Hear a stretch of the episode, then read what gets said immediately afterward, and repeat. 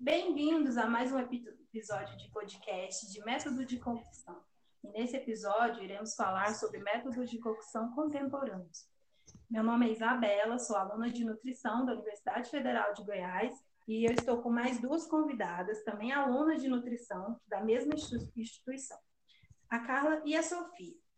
Aqui nesse podcast nós vamos falar sobre o tema de microondas, forno de combinado, indução, vácuo, sous Então, Carla, vou começar com você. É, o que você tem para nos contar sobre o método de cocção utilizando o micro-ondas? Oi, Isabela. Então, eu vou começar falando sobre um aliado importantíssimo no nosso dia a dia, o micro-ondas. Aquele aparelho que aquece, descongela, seca, cozinha e facilita muito a vida do brasileiro. Você sabia que antes do micro-ondas ter essa função, ele havia sido criado para detectar os aviões inimigos durante a Segunda Guerra Mundial? O seu uso na cozinha começou com um acidente envolvendo uma camisa e uma barra de chocolate. Isso aconteceu quando o engenheiro Percy Spencer percebeu que a barra de chocolate que estava no seu bolso começou a derreter quando ele ficou perto dos radares que procuravam as microondas. A partir daí, o primeiro alimento a ser aquecido na época foi a pipoca.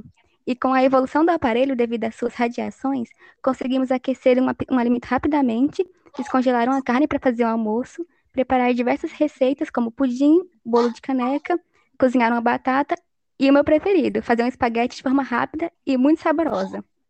Logo após surgirem a tecnologia do micro-ondas, surgiu o que chamamos de fornos combinados, que são muito utilizados em cozinhas de restaurantes, pois são uma combinação de pelo menos cinco equipamentos dentro de um único forno. Ele tem como métodos de cocção o calor seco, o calor úmido e o calor misto. Além disso, ele evita o ressecamento e preserva as características sensoriais e nutricionais dos alimentos. O forno combinado é um sonho de consumo. Imagina só poder assar um bolo e gratinar uma batata inglesa tudo ao mesmo tempo. E o mais interessante é que seu uso reduz o tempo de preparo, diminui o desperdício, melhora a apresentação dos pratos e não requer a utilização de gordura. Como foi dito, o forno combinado ele não é muito indicado para se ter em casa, pois seu custo ele é bastante caro. Ele é mais utilizado em restaurantes, padarias, lanchonetes e buffet. Fala aí, se é ou não é um sonho? Nossa, eu já tô louca para ter um forno combinado na minha cozinha. Quero mesmo. Sofia, o que você tem para nos contar sobre o método de indução? Olá, Isabela.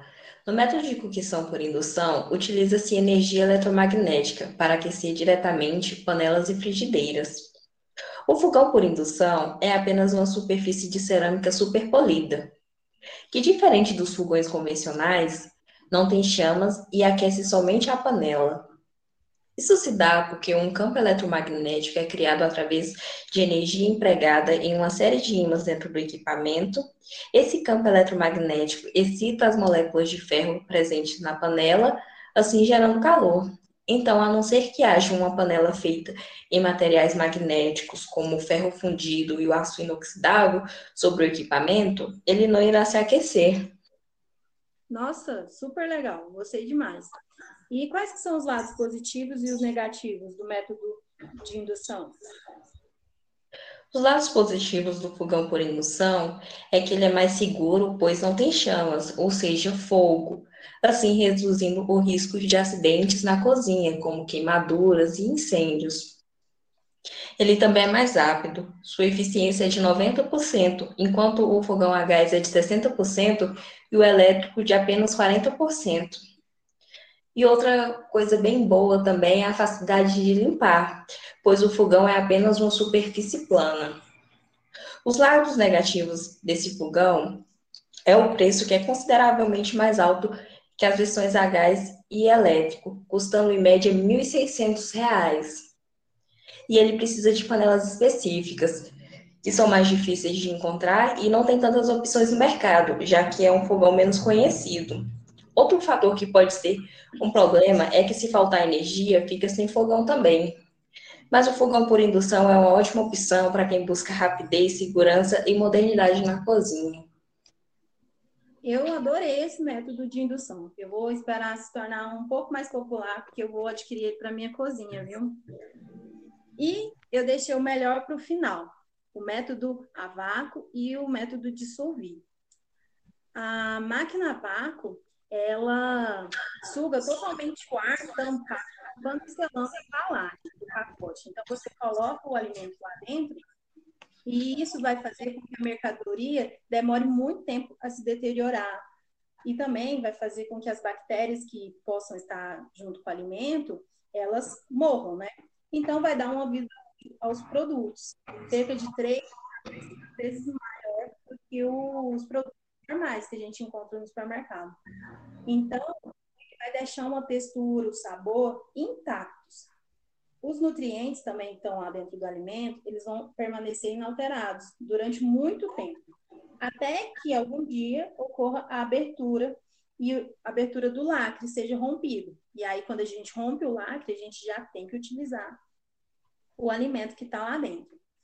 E pelo método a vácuo, a gente consegue colocar qualquer tipo de alimento, pode ser carne, fruta, hortaliças, até mesmo suco, a gente consegue colocar dentro do saco a vácuo e tirar o ar.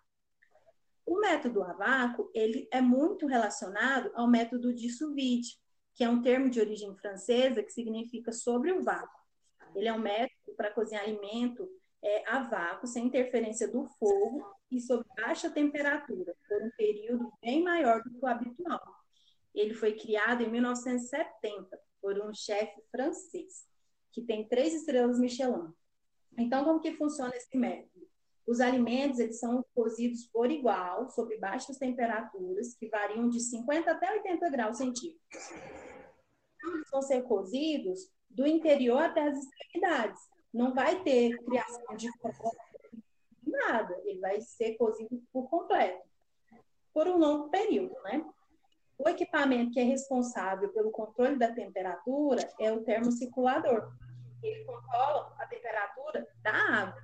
Então, a gente vai colocar o saco que foi fechado a vácuo dentro de uma dentro de um, uma bacia que tem muita água e o termocirculador faz o controle da temperatura da água. Qual que é a vantagem desse método? É preservar a suculência e umidade, o sabor e até o aroma do alimento que está lá dentro.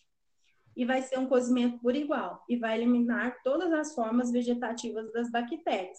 Então, primeiro, a gente vai pegar o alimento, vai temperar da melhor forma que a gente achar, vai colocar o alimento dentro do saco destinado ao vácuo, vai colocar na máquina de vácuo, que vai retirar todo o ar, e vamos colocar dentro da cuba, onde tem a água, e o termocirculador vai controlar a temperatura durante o cozimento. E aí, depois que termina o cozimento, a gente já pode servir ou fazer outro tipo de preparação, ou até mesmo a gente pode resfriar o produto e fazer um congelamento rápido. Os valores até que são mais ou menos acessíveis. Ele é bem amplo. A gente encontra um termocirculador de 1.575 até 14.228 reais. E a seladora a vácuo a gente encontra de 929 até 10, 929 reais até 10.590 mil. E então tem vários modelos e eles são bem abrangentes. Então, gente, esses métodos que eu, Isabela, a Carla e a Sofia falou, todos eles fazem parte dos métodos de cocção contemporâneos. Eles são utilizados tanto na cozinha profissional como também pode ser utilizado na cozinha caseira, vai que alguém anima a comprar, né? E até mesmo a gente pode encontrar em setores industriais. E é assim que a gente finaliza. Muito obrigada, viu, meninas, pela participação de vocês, pela colaboração. Esse é nosso último episódio de podcast sobre métodos de cocção. E obrigada a você, ouvinte, por nos ouvir e acompanhar até aqui.